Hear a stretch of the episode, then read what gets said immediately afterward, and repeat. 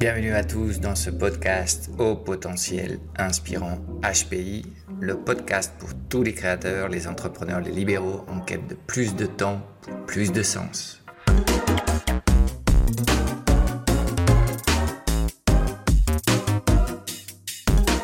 Si tu as un message important à partager avec le monde et que tu rêves de construire un business autogéré, adapté au paradigme digital, tu viens de trouver ton podcast favori.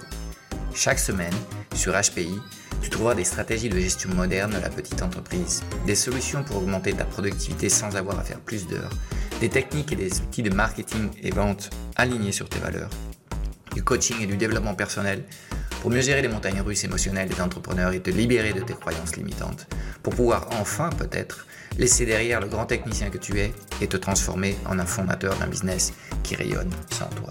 Et en prime, tu auras accès de temps à autre à des interviews hyper poussées avec des entrepreneurs antifragiles, en pleine conscience, ceux qui inspirent et cherchent du sens à leur mission. Alors non, tu n'es plus seul aux commandes. HPI est ton meilleur allié de pilotage d'entreprise pour t'aider à naviguer sans encombre dans un monde global, robotisé et digitalisé, où plus que jamais, les relations humaines sont au centre de tout. Aujourd'hui, c'est un super sujet, euh, épisode 6 de ce podcast au potentiel inspirant. On va parler littéralement du meilleur business du monde. Je sais que le titre est un peu aguicheur, mais tu vas voir, il y a, un truc. Euh, parce qu'en fait, euh, ma réponse, euh, elle est un peu dilettante, parce qu'en fait, ça dépend. Bah oui, ça dépend de plein de choses, le meilleur business du monde. Ça dépend en général de ton secteur d'activité. Ça va dépendre du business model que tu as choisi d'opérer dans ton secteur d'activité. Ça va dépendre de ton positionnement dans ce, dans ce secteur d'activité. Et ça va évidemment dépendre de, tes valeurs. Donc là, je me dirige à, toi, le, créateur de, euh, de ton business, que tu sois un libéral, que tu sois un entrepreneur. Euh, bah, c'est toutes ces choses qui définissent euh, le, business, le business parfait. Alors bon, évidemment, j'ai été un petit peu intentionnel dans le titre de ce podcast. Euh, peut-être que tu imagines que j'allais te présenter euh, une formule magique pour euh, arriver au meilleur business du monde. Évidemment, ça n'existe pas. C'est quelque chose qu'il va falloir que tu travailles depuis tes envies, ta propre, tes propres connaissances, tes talents naturels.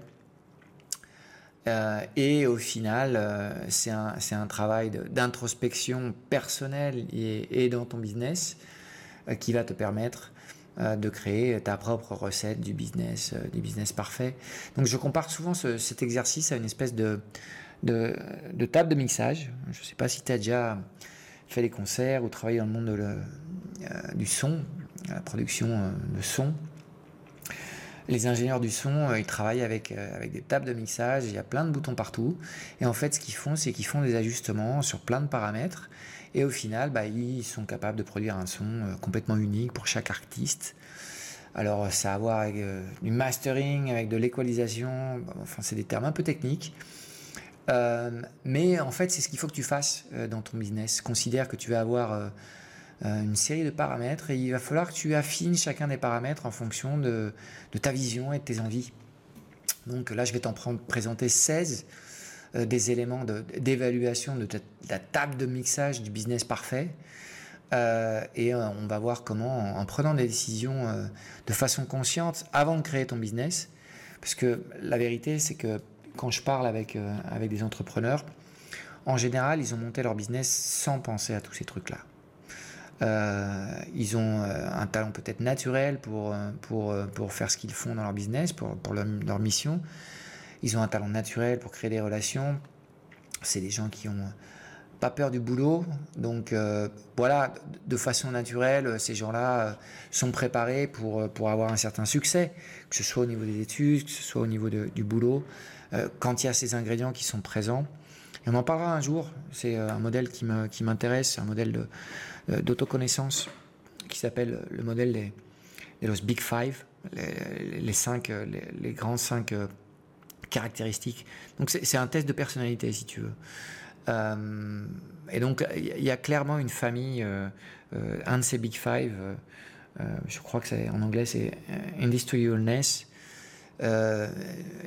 et plus tu es, plus tu es haut dans, ce paramètre, en fait, plus tu es préparé à être un bon étudiant et après un, bon, un, bon gestionnaire. Ok? Donc, voilà, il faut effectivement euh, que, tu, fasses tes choix pour pouvoir euh, créer le, meilleur business du monde. Et donc, moi, il, y a, 16 paramètres que je, t'invite à réfléchir pour éviter de, te retrouver. Euh, peut-être à l'heure actuelle, tu es, à la tête d'un business qui te plaît, mais, tu commences à sentir des choses, une certaine friction, une espèce de musique dissonante en ton fort intérieur. Et euh, il est probable que, tu aies un problème avec, ton équalisation et que tu aies besoin d'ajuster certains paramètres et que tu recentres ton business euh, sur, tes valeurs pour que tu sois complètement connecté avec ta vision et avec tes envies et que tu retrouves l'envie de, tout péter dans ton business en fait. Donc, euh, je vais te présenter 16, 16 paramètres euh, qui sont hyper adaptés au monde digital. Alors peut-être que si tu opères en ce moment un business vraiment très très euh, traditionnel, offline, tu vas te sentir peut-être un petit peu euh, incommode sur certains, certains éléments. Mais je crois que presque tout y est.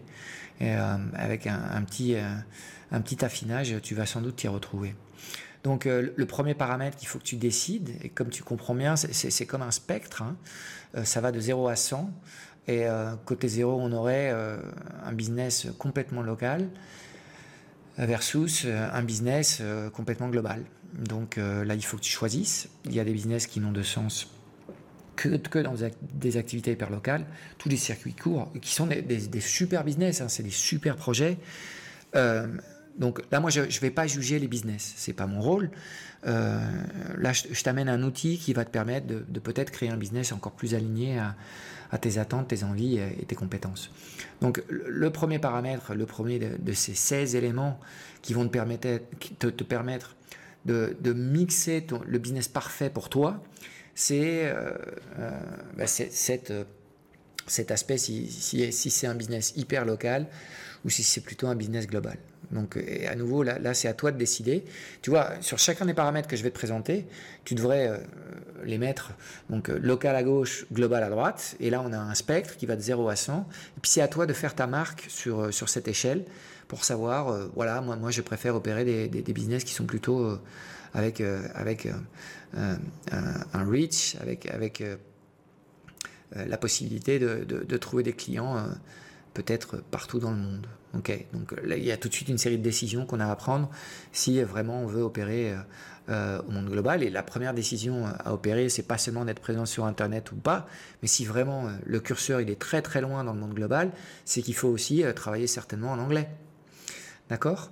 Donc premier élément, donc local versus global, et tu, tu, tu, tu, marques de 0 à 100 un peu où est-ce que tu en es. et ça va te permettre de, définir un peu des, caractéristiques de, ton type de business. Ensuite, euh, le deuxième élément euh, à, tuner, c'est euh, si tu veux, vendre des produits physiques, donc ça serait du e-commerce en gros, ou si tu préfères vendre de la prestation intellectuelle, des connaissances. après, tu, peux avoir plein d'autres formats, mais, là, le, premier, filtre, c'est ça. Est-ce que tu préfères vendre des produits physique ou vendre plutôt des connaissances. Et là, à nouveau, moi, euh, je serais clairement dans, dans, les connaissances et moins dans les produits physiques. Mais euh, bon, ce qui est important, c'est pas pour moi cet exercice, c'est pour toi. Donc que tu, que tu saches à nouveau marquer où est-ce que, tu, est que tu te positionnes, toi, sur ce spectre. À gauche, on a les produits physiques, à droite, les connaissances. Est-ce que ton business est très orienté à la connaissance ou plutôt orienté à la vente de produits physiques? Troisième élément, c'est en gros, est-ce que est-ce que tu vends des produits de, tiers? Donc c'est des produits que, tu ne fabriques pas, ou est-ce que tu vends des produits que, toi-même tu as créés? Donc là, on aurait à gauche des produits de tiers. Donc euh, si j'ai coché avant produits physiques et en plus là je coche produits de tiers, ça veut dire que je suis un distributeur d'une certaine façon. Je peux être un site e-commerce, je peux faire du dropshipping, je peux faire plein de choses. Euh, mais euh, clairement, je ne produis pas, je, ne crée pas mes propres produits. De l'autre côté, on aurait des gens qui créent leurs propres produits. Euh, ça peut être des produits euh, physiques, ça peut être des produits artisanaux, ça peut être euh, des méthodes de travail, ça peut être des produits digitaux, ça peut être du software. Mais bon, si tu es dans la création de produits, ben tu dois marquer très très fort ce paramètre. Donc soit on, distribue des produits des autres, soit on crée nos propres méthodes et nos propres produits. Le quatrième élément que tu devrais considérer, c'est si tu veux travailler dans une niche, être spécialisé ou si tu préfères avoir un positionnement plus généraliste. Alors sur ce sujet, on y reviendra. Euh, mais quand vous commencez, moi je vous, recommande, je vous recommande à tous dans le monde digital de chercher une spécialisation. Après, on a toujours moyen de, rendre le positionnement plus généraliste. La diversification, c'est quelque chose de très important, mais pas quand on crée quelque chose. Quand on crée quelque chose, on a besoin d'hyper-focus. Et euh, euh, très clairement, c'est à vous de choisir si vous avez un positionnement généraliste et vous servez tous les produits, toutes les catégories de produits dans votre secteur, ou si vous allez vous centrer sur des choses très très concrètes. Ensuite, le cinquième élément, c'est savoir si tu veux opérer essentiellement offline ou online. Et à nouveau, je n'ai pas à juger. Euh, c'est tes décisions, mais c'est un des paramètres qu'il faut que tu affines. L'exercice, il a pour but que tu sois capable de, visualiser ce, qui est pour toi le, meilleur business du monde pour que euh, euh, déjà pour que tu aies des repères pour pouvoir prendre des décisions, parce que dans le process de création de ce meilleur business du monde, tu vas avoir plein de choses qui vont apparaître sur ton chemin. Et euh, des fois, c'est des objets qui brillent un peu et qui vont te décentrer de ta route. Quand tu as cette base, tu es capable de prendre de meilleures décisions pour, ton, pour ton activité. Donc offline versus offline. Et ensuite, tu peux aussi mesurer comme sixième critère si en gros tu, tu, tu fais la presta pour, pour tes clients. Euh, donc ça, ça serait un critère que si tu as coché les, produits physiques avant, peut-être c'est moins intéressant. Mais pour tous ceux qui, qui euh, ont coché des, choses qui ont à voir avec les, connaissances, soit tu fais le service pour tes clients, soit tu accompagnes tes clients d'une certaine façon à travers du coaching, du consulting euh, ou de la formation. D'accord? Donc il faut que tu décides un peu où est-ce que tu mets le curseur. soit tu fais de la prestation de service que toi tu réalises pour tes clients, soit tu accompagne tes clients. Et il y a beaucoup plus d'escalabilité, euh, bien évidemment, dans le coaching, le consulting et la formation que euh, dans la livraison de services que tu fais pour tes clients. Voilà. Tous ces paramètres, ces six paramètres que je viens de te présenter, c'est ce pour moi ce qui définit la, typologie de, ton, de ton affaire. Et euh, en ayant fait ce mix, en ayant fait cette équalisation, déjà tu, vas être capable de, mieux comprendre si, quelles sont les frictions ou les problèmes internes que tu, que as dans ton business, parce que peut-être il y a des choses qui sont pas alignées entre tes attentes, tes souhaits et la réalité de, ton activité. Donc euh, déjà, rien que pour ça, cet exercice, est intéressant. On va avoir une deuxième, euh, famille de, de critères. il y en a cinq ce coup-ci. et c'est des choses qui ont plus à voir avec ton positionnement sur le marché et le type d'activité que tu souhaites avoir. Alors, un premier critère à, tuner, c'est est-ce que tu veux plein de clients ou est-ce que tu veux peu de clients? D'accord? Donc ça, euh, c'est un curseur sur lequel tu, peux, euh, tu peux décider. Et à nouveau, de nouveau, moi, je n'ai pas à juger euh, les décisions que tu, vas, tu, es en train de prendre ou que tu as prises. C'est juste pour toi de, savoir où, est, où, tu, où te positionnes sur ce spectre, beaucoup de clients ou peu de clients. un autre élément à, toucher sur, ce spectre, du positionnement et, de la vente, c'est tes prix. Est-ce que tu opères plutôt des prix raisonnables, des prix bas, ou est-ce que tu as plutôt euh, des prix euh, élevés, premium d'une certaine façon Ok? Au niveau de ton business model, est-ce que tu souhaites être payé par projet réalisé ou est-ce que tu souhaites plutôt avoir un, paiement récurrent?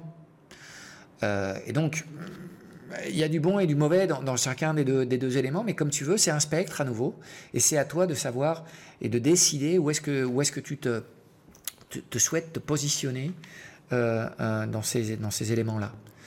Ensuite, euh, est-ce que tu souhaites dans ton activité, être capable de vendre 52, 59 euh, semaines par an, toutes les semaines, de façon presque identique? Bon, il est possible que, ton activité ait un cycle inhérent à, ton activité, mais bon, tu, veux être capable d'avoir des clients et de capter des clients 50 semaines par an, ou est-ce que ton modèle, c'est plus un modèle sur lequel il y a des lancements, ça peut être des lancements de produits, ça peut être de, de, l'hypercyclicité, comme des activités de, tourisme qui ne fonctionnent qu'en été ou qu'en hiver. Euh, il faut que tu vois un peu si, si tu es plus amené à, avoir des moments d'hyperactivité, c'est ce que j'appelle des lancements ou des cycles, des pics de, boulot, ou tu es plus dans, une problématique avec un modèle de, vente perpétuelle, de vente evergreen, comme, comme on dit euh, euh, en, américain, en anglais euh, peut-être, et, avoir des ventes toutes les semaines. et dans ton process de vente, il y a en gros, là c'est peut-être plus applicable au monde digital, mais tu peux le, transcrire aussi euh, à l'entreprise de tous les jours, c'est est-ce que tu souhaites euh, une expérience personnalisée de, de, de, vente avec tes prospects ou est-ce que tu souhaites vendre avec le moins de contact avec ces gens-là avant euh, donc avec des systèmes plus, plus massifs, avec des systèmes plus automatiques. et c'est des modes d'opération de, ton marketing et de ta vente qui vont être complètement différents. Donc ce, euh, critère de la personnalisation du traitement de tes prospects euh, avant le avant le avant l'achat de, ta solution, c'est aussi quelque chose qu'il faut que tu, tu fine tune. Ok? Ensuite, euh, là, on a parlé en gros du, type d'activité, du type de business que tu souhaites créer, du, positionnement et de, la façon dont tu souhaites communiquer et vendre. Après, on va parler maintenant de, de ce qu'est de, du delivery, un peu de, la façon dont, tu souhaites travailler. Donc là, c'est peut-être beaucoup plus orienté à ce qu'est, euh, euh, euh, des services de, vente de connaissances. mais bon, à nouveau, je, pense que les idées que je vais te partager, même si tu opères un business un peu plus offline, ça, va être utile et tu vas pouvoir trouver les ingrédients que tu souhaites, tu souhaites mixer. Donc dans, le monde digital, soit on a un positionnement d'expert, dans, lequel, dans ce cas-là, euh, il est probable que, euh, tout, ce que tu vends, c'est des choses que tu as créées. Ou euh, l'autre modèle, c'est d'être un, dynamisateur. Je ne suis pas sûr que ce soit très français, ça, comme mot. Mais bon, quelqu'un qui, en gros, a une capacité de gérer une communauté, qui invite plein de gens et qui fait de l'agrégation de, contenu, qui a très très clair comment servir son audience.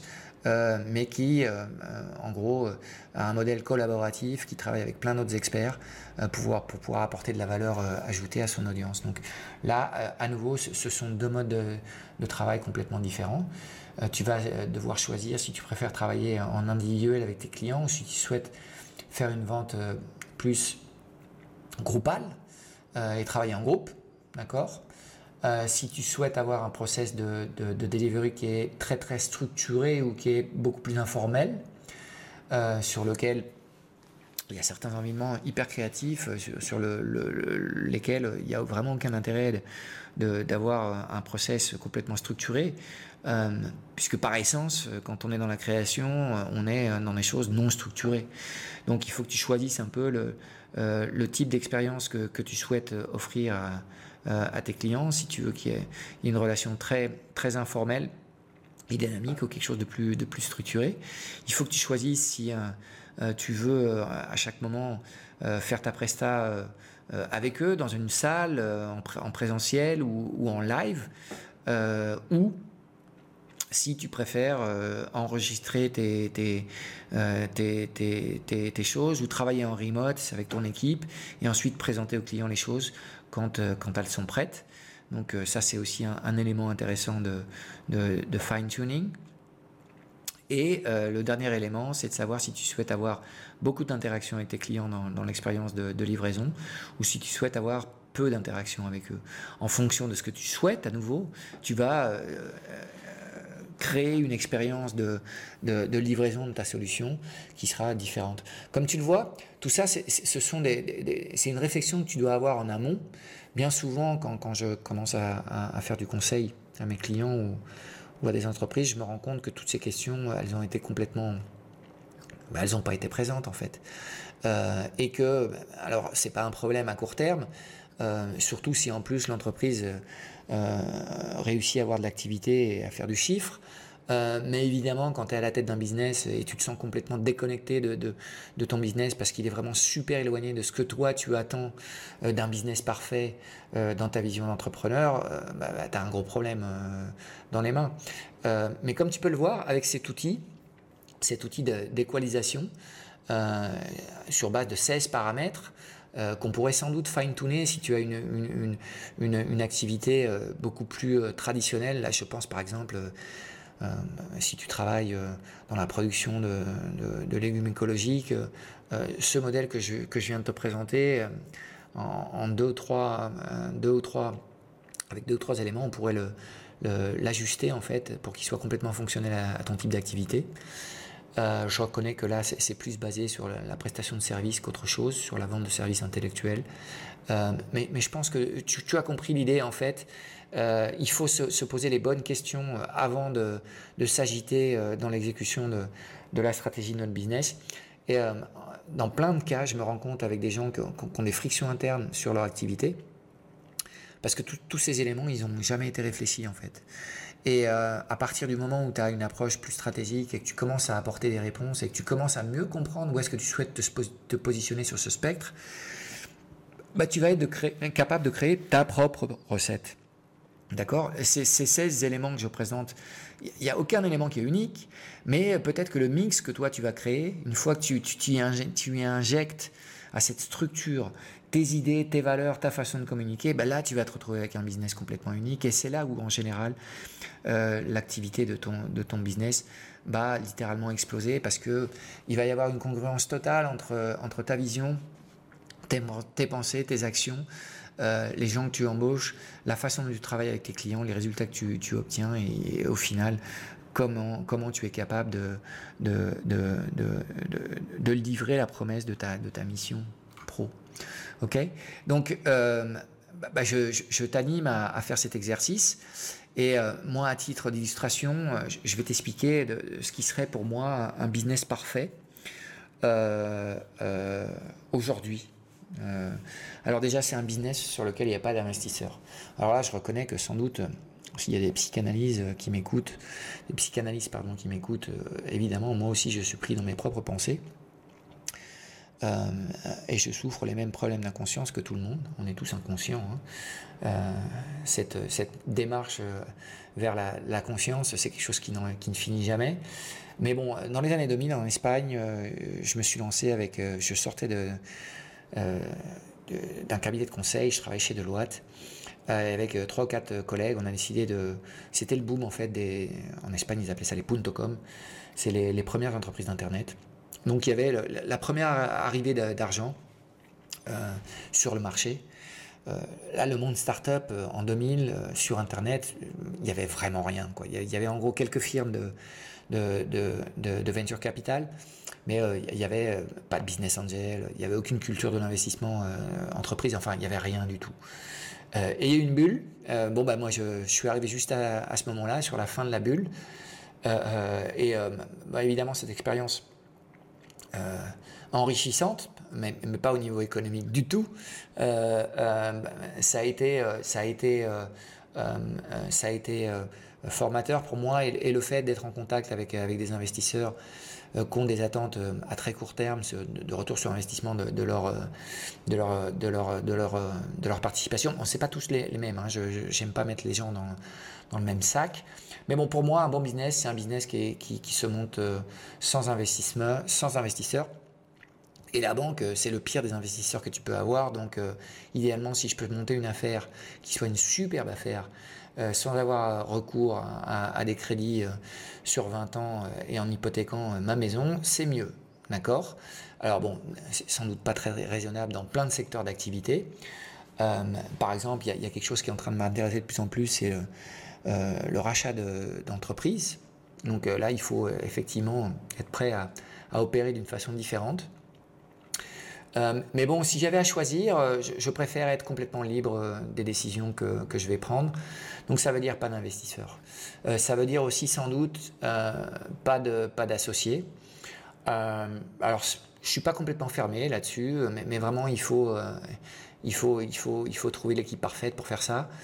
Euh, monter un business, c'est euh, c'est presque, je sais pas, c'est un, mariage à l'exponentiel. Donc euh, si en plus il y a, cinq personnes, cinq associés qui sont là-dedans avec des visions qui sont pas les mêmes, là c'est rapidement la chronique d'une catastrophe annoncée en fait.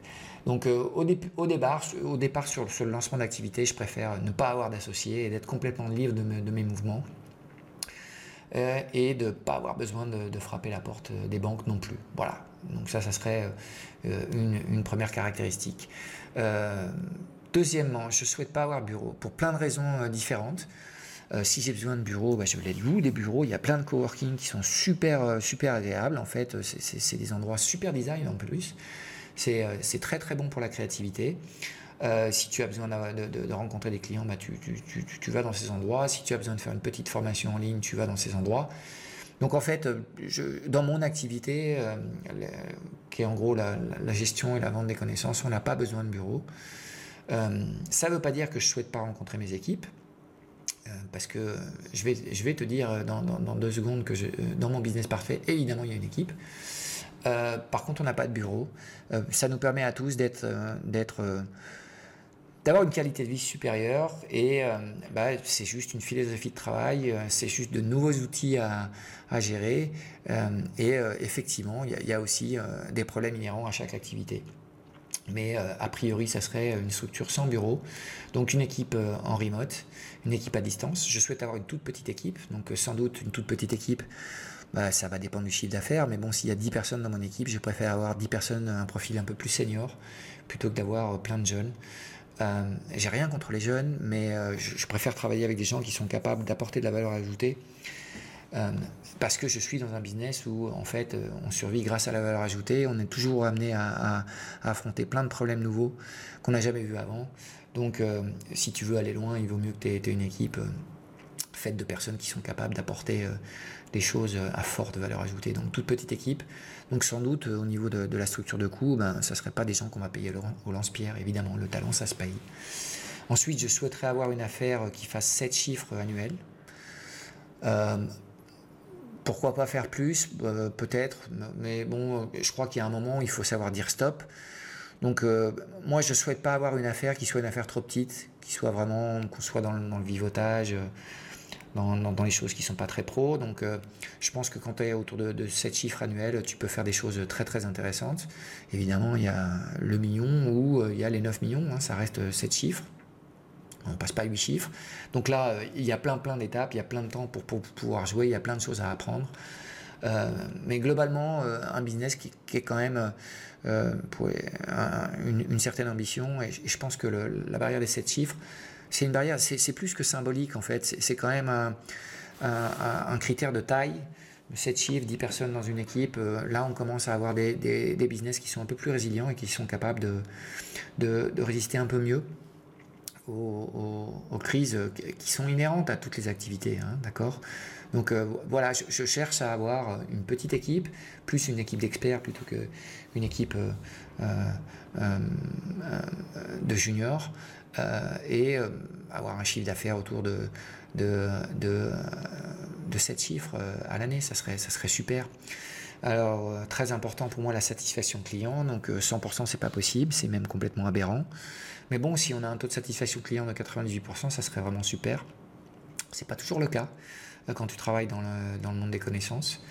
c'est plus facile quand tu, quand tu livres les services pour tes clients. Euh, vu que tu es euh, le garant de, la qualité, en fait, quand tu fais de la formation ou de l'accompagnement, euh, ça marche pas comme ça. Tu es dépendant de, ce que fait le client. Donc les taux de, les taux de satisfaction, il faudra les ajuster en fonction du, business model. Hein. je souhaite avoir une marge de 50%. Je parle de marge, c'est pas la marge brute, hein, je parle de marge nette. Euh, je souhaite euh, pas, plus de 25 heures par semaine.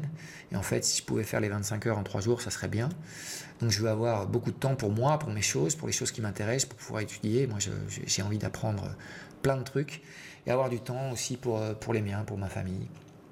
Donc je souhaite en fait monter une petite affaire, mais qui soit une affaire qui me permette d'avoir un, solide style de vie, qui soit complètement aligné avec, avec ce que je souhaite. Alors ce que je souhaite, c'est quoi? C'est pas gagner beaucoup d'argent, c'est pas ça qui m'intéresse. Mais bon, euh, avoir du temps, euh, euh, travailler avec des clients qui soient des, clients qui m'inspirent, qui me, qui, me, qui, me, qui me font grandir comme, comme personne et comme, comme entrepreneur. pouvoir être proche de l'océan. Je me suis rendu compte que l'océan, c'est quelque chose de, très important pour moi dans ma vie, dans mon, dans mon équilibre perso. Ben voilà, quoi, des choses relativement simples qui fassent que je me sente complètement aligné avec ce que je fais, pour qui je le fais, pourquoi je le fais, euh, et euh, qu'au quotidien, euh, je, puisse me sentir bien dans mon business. Donc voilà la, vision que j'ai. Comme tu vois, je n'ai pas été super précis dans, les détails parce qu'après, en général, quand tu, quand tu détailles trop, euh, tu te retrouves avec des choses qui sont, qui sont pas réalistes. Euh, mais les bases sont là et c'est l'exercice que je te recommande de, faire pour, pour, savoir un petit peu euh, ce que tu souhaites construire. je t'ai présenté 16 critères qui pour moi sont, sont essentiels hein, quand, je, quand je fais de la révision de business model et des plans stratégiques avec mes clients.